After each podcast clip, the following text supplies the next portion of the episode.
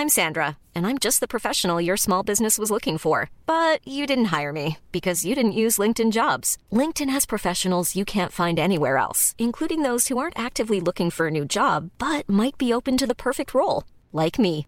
In a given month, over 70% of LinkedIn users don't visit other leading job sites. So if you're not looking on LinkedIn, you'll miss out on great candidates like Sandra. Start hiring professionals like a professional. Post your free job on linkedin.com/people today. Hey, I'm Ryan Reynolds. At Mint Mobile, we like to do the opposite of what Big Wireless does. They charge you a lot, we charge you a little. So naturally, when they announced they'd be raising their prices due to inflation, we decided to deflate our prices due to not hating you. That's right. We're cutting the price of Mint Unlimited from $30 a month to just $15 a month. Give it a try at mintmobile.com slash switch. $45 upfront for three months plus taxes and fees. Promo rate for new customers for limited time. Unlimited more than 40 gigabytes per month. Slows. Full terms at mintmobile.com. Many of us have those stubborn pounds that seem impossible to lose, no matter how good we eat or how hard we work out. My solution is PlushCare. PlushCare is a leading telehealth provider with doctors who are there for you day and night to partner with you in your weight loss journey. They can prescribe FDA-approved weight loss medications like Wagovi and Zepbound for those who qualify. Plus, they accept most insurance plans. To get started, visit plushcare.com slash weight loss. That's plushcare.com slash weight loss. Bienvenue sur le podcast qui vous donne de l'empowerment. Si vous êtes ici, ce n'est absolument pas par hasard. Je suis Laurita et ma mission est de vous guider vers une vie plus consciente, plus alignée et plus harmonieuse. Je vous diffuse chaque jour de l'inspiration et partage mes réflexions pour vous permettre d'incarner la personne que vous méritez d'être. Si ce podcast vous plaît, je vous invite à le partager, à le noter avec la note qui vous semble la plus juste et à vous abonner pour ne rien louper. Bonjour à tous. Aujourd'hui, j'aimerais vous proposer une nouvelle perspective, une façon de voir les choses parce que pour moi, elle a été vraiment un game changer. On va parler de perspective vis-à-vis des problèmes que l'on rencontre dans la vie. Et là, je pose ça là de but en blanc. Et si nous nous créions des problèmes? Vous savez, c'est un peu le cas des personnes qu'on appelle les drama queens. J'ai appelé ce podcast en résonance à cette expression. Les problèmes ont l'importance qu'on leur donne. Parce qu'au final, tout est question de perspective. Un problème pour moi n'en serait peut-être pas un pour vous et vice-versa. Et les mots qu'on emploie ont tellement de pouvoir. Ils ont celui d'encourager, de fortifier, d'empowerer, d'aider, de motiver, mais ils ont aussi celui de détruire, démonter, saper, apporter le doute, le malaise et la confusion. Et le mot problème ne devrait peut-être pas faire partie de votre vocabulaire et je vais vous expliquer pourquoi. Ces derniers temps, j'ai constaté beaucoup d'événements dans ma vie et celle de mon entourage, des naissances, des accidents, des maladies, des embauches, des démissions. J'ai pris du recul sur ma vie et sur ma situation parce que j'ai rencontré des épreuves certains peut-être considéreraient comme des problèmes et en les expérimentant, j'ai eu envie de partager ces pensées avec vous et ces réflexions. Un problème pour quelqu'un dépend vraiment de son référentiel. Je vous donne un exemple. J'ai une amie qui est née avec une cuillère en or dans la bouche. Elle a voyagé, elle avait des amis, elle avait des parents plutôt cool.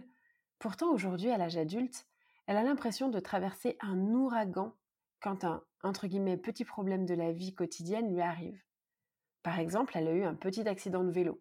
Elle a cassé son guidon, mais elle ne s'est rien cassé, et heureusement, et elle nous en a parlé pendant des mois. Parce que pour elle, ce petit accident de vélo, qui pourrait paraître pour d'autres complètement anodin, a été un réel chamboulement au niveau psychologique. Pour elle, c'était un réel problème. Encore une fois, j'insiste sur les guillemets. J'étais un peu comme ça avant, je me créais des problèmes. Et si vous êtes aussi un petit peu comme ça, à vous créer des problèmes, alors ce podcast est fait pour vous.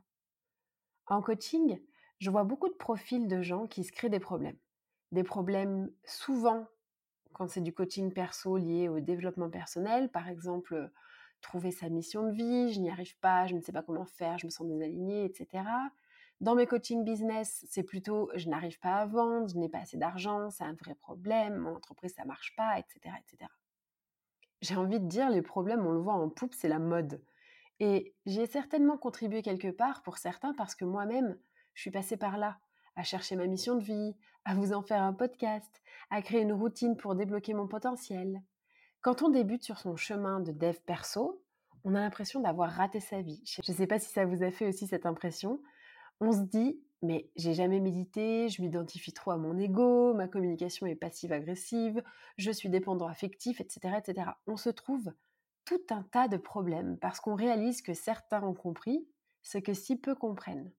Mais surtout, certains ont compris des choses qui nous semblent évidentes quand on nous les dit, auxquelles on n'a jamais forcément pensé, mais surtout que l'on n'arrive pas du tout à mettre en place quand on ouvre la première page d'un livre de développement personnel, on comprend que plus on en sait, moins on en sait et c'est hyper déroutant. C'est étrange comme sensation. Ça déstabilise. Je vous ai fait un podcast sur la dépendance spirituelle. C'est intéressant de se poser la question de savoir si on est dedans ou pas et ça marche aussi pour la dépendance au développement personnel. De nos jours, je trouve, mais ça n'engage que moi, qu'on se déresponsabilise beaucoup trop avec la spiritualité notamment, mais pas que. On met souvent tout sur le dos de nos parents, de nos ancêtres, de nos human design, de nos signes astrologiques. Ah non, mais moi je suis comme ça parce que je suis cancer, etc. Finalement, quelque part, on s'exclut des circonstances de la vie, comme si on n'avait aucun contrôle sur elles. Et c'est vrai, on n'a aucun contrôle sur les circonstances. En revanche, on a un contrôle sur les résultats que l'on obtient suite à ces circonstances. La raison pour laquelle on se déresponsabilise beaucoup, c'est que la plupart des gens qui parlent de ce sujet ou de ces sujets, c'est parce qu'en fait, on n'est pas très clair, et moi y compris. Plein de fois dans mes podcasts, quand je me réécoute aujourd'hui, je me dis, si la personne n'a pas déjà fait un peu de travail dans le dev perso, elle va carrément pas comprendre le message et peut-être même le comprendre à l'envers. Quand, par exemple, on explique qu'il faut mettre un terme aux schémas répétitifs qui se reproduisent de génération en génération, c'est ce qu'on explique en épigénétique, on n'est pas en train de dire que c'est parce que nos parents, leurs parents et les parents de leurs parents ont des traumatismes qu'on en a aussi. C'est pas ce qu'on dit. C'est simplement qu'on dit que ça se transmet de génération en génération, c'est bon de le savoir. Maintenant, c'est aussi à nous de faire le travail. Et ce que je vais vous dire risque de ne peut-être pas vous faire plaisir, mais souvent, on se crée des problèmes qui n'en sont pas réellement. Un problème, j'ai même envie d'aller plus loin, c'est un état d'esprit. Si vous pensez avoir des problèmes, c'est que vous avez un état d'esprit de pénurie et plus vous allez continuer à vous répéter que vous avez un problème, moins vous n'en aurez plus ou plus vous en aurez. Il y a plein d'aspects de la vie qu'on définit comme des problèmes qui n'en sont en réalité pas du tout. Ça s'appelle simplement la vie. Bah, la vie, évidemment, ça comprend le bonheur, les joies, l'amour, les belles rencontres, le job idéal, euh, la vie épanouie, etc. Mais la vie, c'est aussi des peines, des incompréhensions, de la tristesse, des événements terribles, euh, des accidents, de la maladie.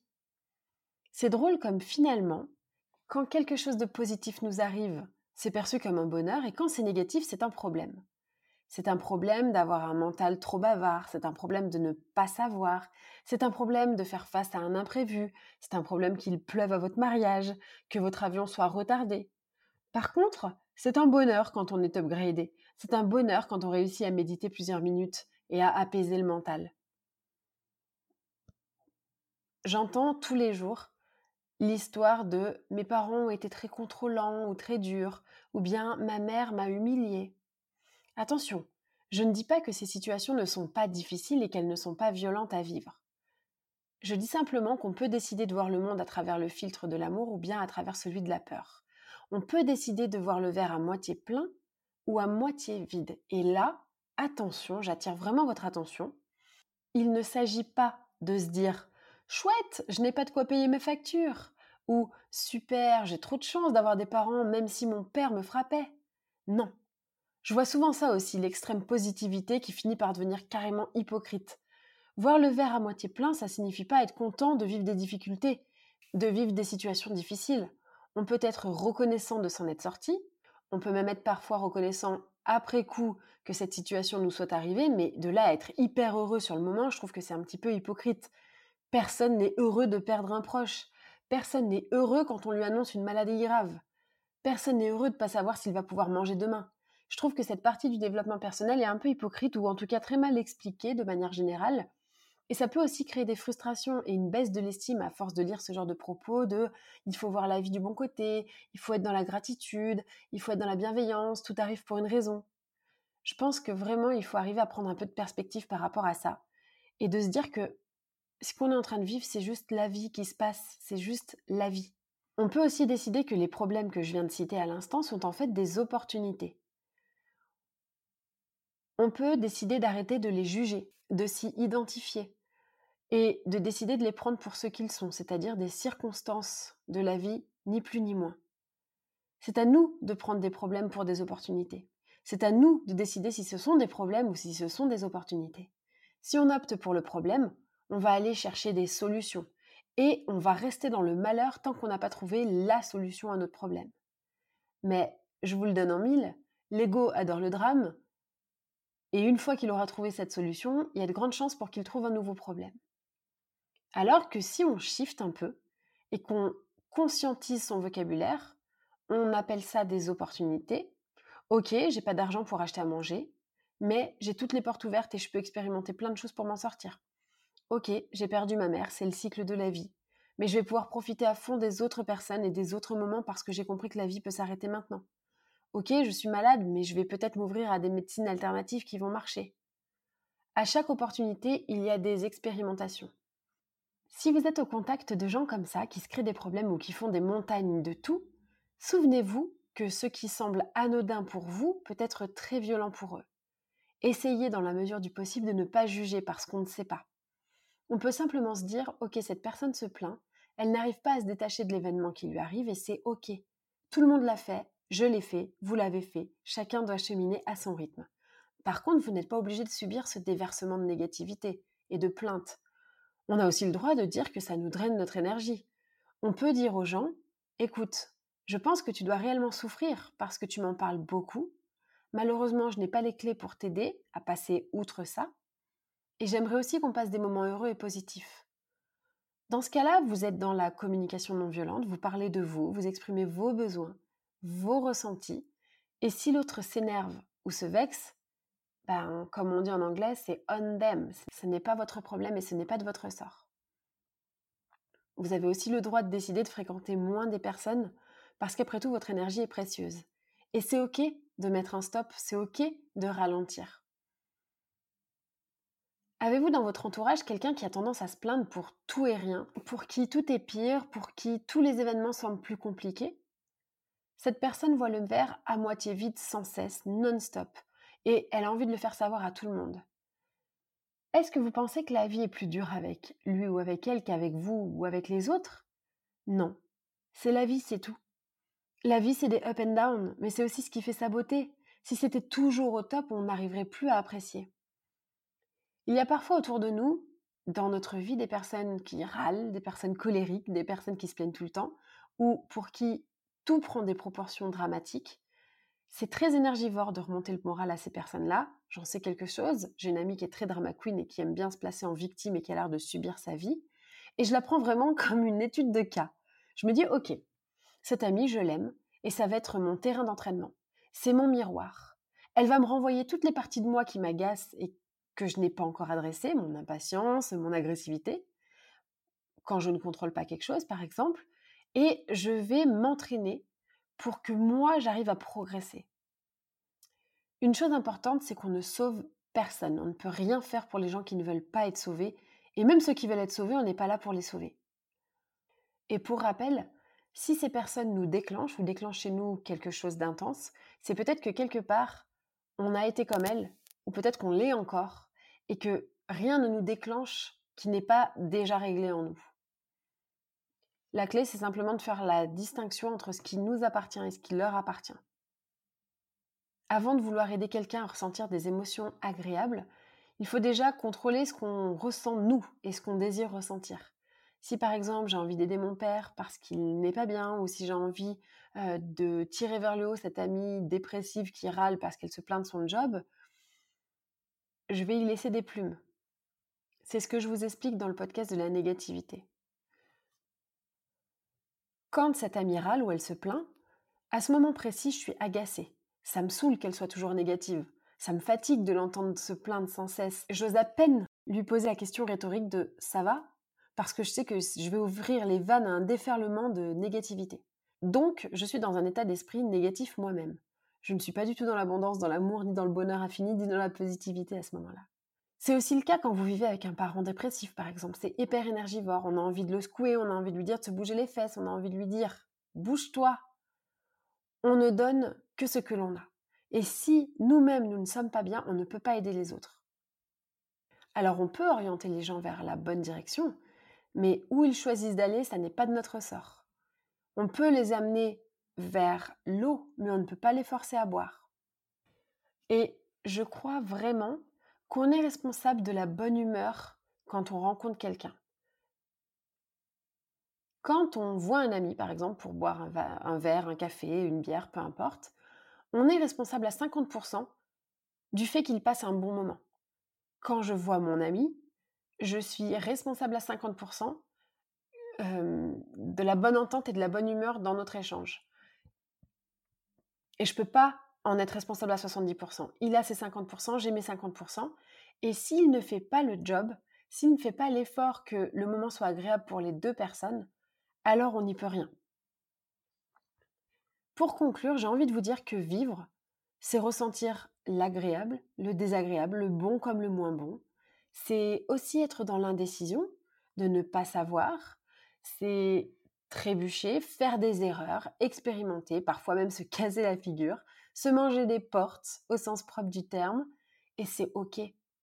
Quand on vit une épreuve, une situation douloureuse, bizarrement, les anciens problèmes, entre guillemets, n'en sont plus vraiment. Je l'ai fait aussi, hein. je me suis regardé le nombril en me plaignant et finalement, je me suis rendu compte que j'avais complètement inventé ces problèmes.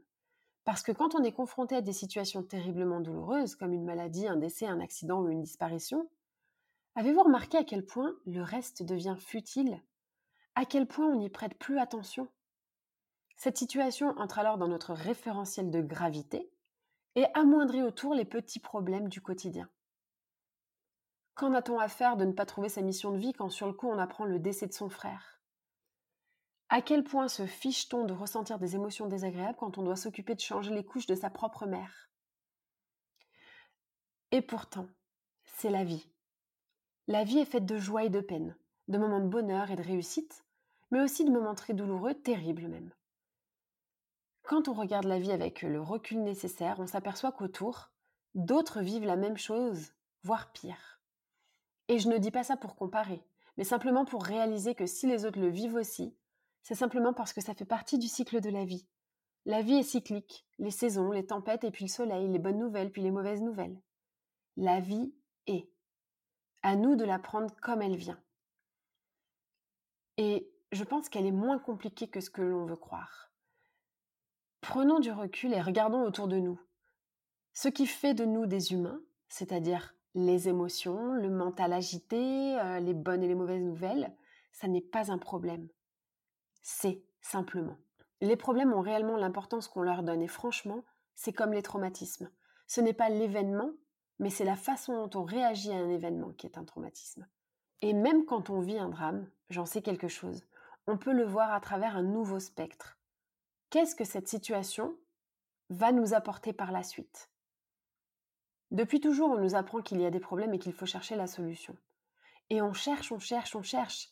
On se tourne vers des psys, vers des coachs, vers des psychiatres, des livres de développement personnel, des plantes chamaniques pour certains. Franchement, les problèmes, c'est un business. Et la situation, elle est simplement ce qu'elle est. Je peux être par exemple malade aujourd'hui, je peux aussi avoir eu des difficultés financières à une certaine période de ma vie, mais ces situations, elles m'ont poussé à me réinventer et elles ont débouché sur un nouveau cycle. Donc, un problème, ça m'exclut du processus. C'est comme si ça me retirait le pouvoir.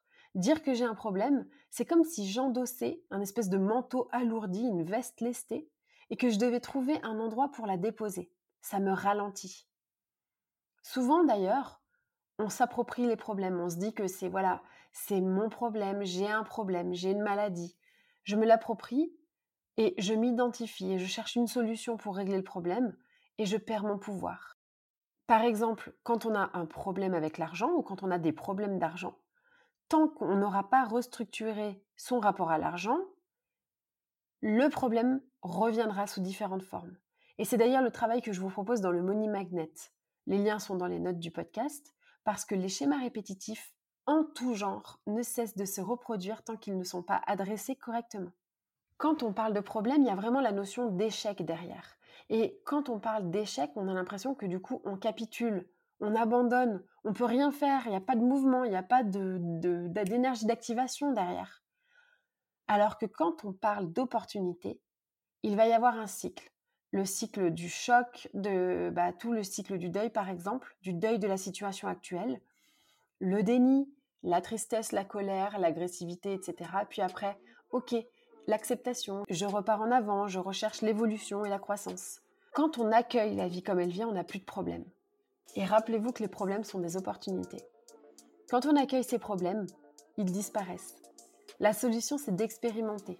C'est de vivre la vie comme elle vient, de ressentir, d'observer, de faire des expériences. C'est ça la vie. Et certaines expériences auront une fin heureuse, d'autres un peu moins. Mais peu importe, car si l'on accepte que tout est cyclique, le beau temps reviendra. Et j'ai envie de finir sur une phrase que j'ai entendue du chanteur Youssoufa. Accepte que toutes les choses se finissent ou se finissent mal. J'espère que ce podcast vous a plu et je vous dis à très vite pour un prochain épisode.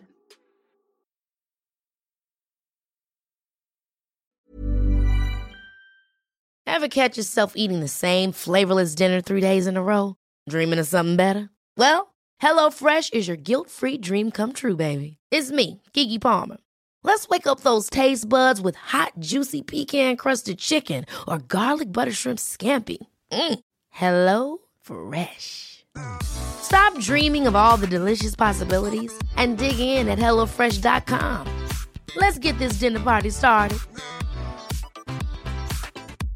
Imagine the softest sheets you've ever felt. Now imagine them getting even softer over time. That's what you'll feel with Bowl and Branch's organic cotton sheets. In a recent customer survey, 96% replied that Bowl and Branch sheets get softer with every wash. Start getting your best night's sleep in these sheets that get softer and softer for years to come. Try their sheets with a 30-night guarantee. Plus, get 15% off your first order at bowlandbranch.com. Code BUTTERY. Exclusions apply. See site for details. Hi, I'm Daniel, founder of Pretty Litter. Cats and cat owners deserve better than any old-fashioned litter. That's why I teamed up with scientists and veterinarians to create Pretty Litter. Its innovative crystal formula has superior odor control and weighs up to 80% less than clay litter. Pretty Litter even monitors health by changing colors to help detect early signs of potential illness. It's the world's smartest kitty litter. Go to prettylitter.com and use code ACAST for 20% off your first order and a free cat toy. Terms and conditions apply. See site for details.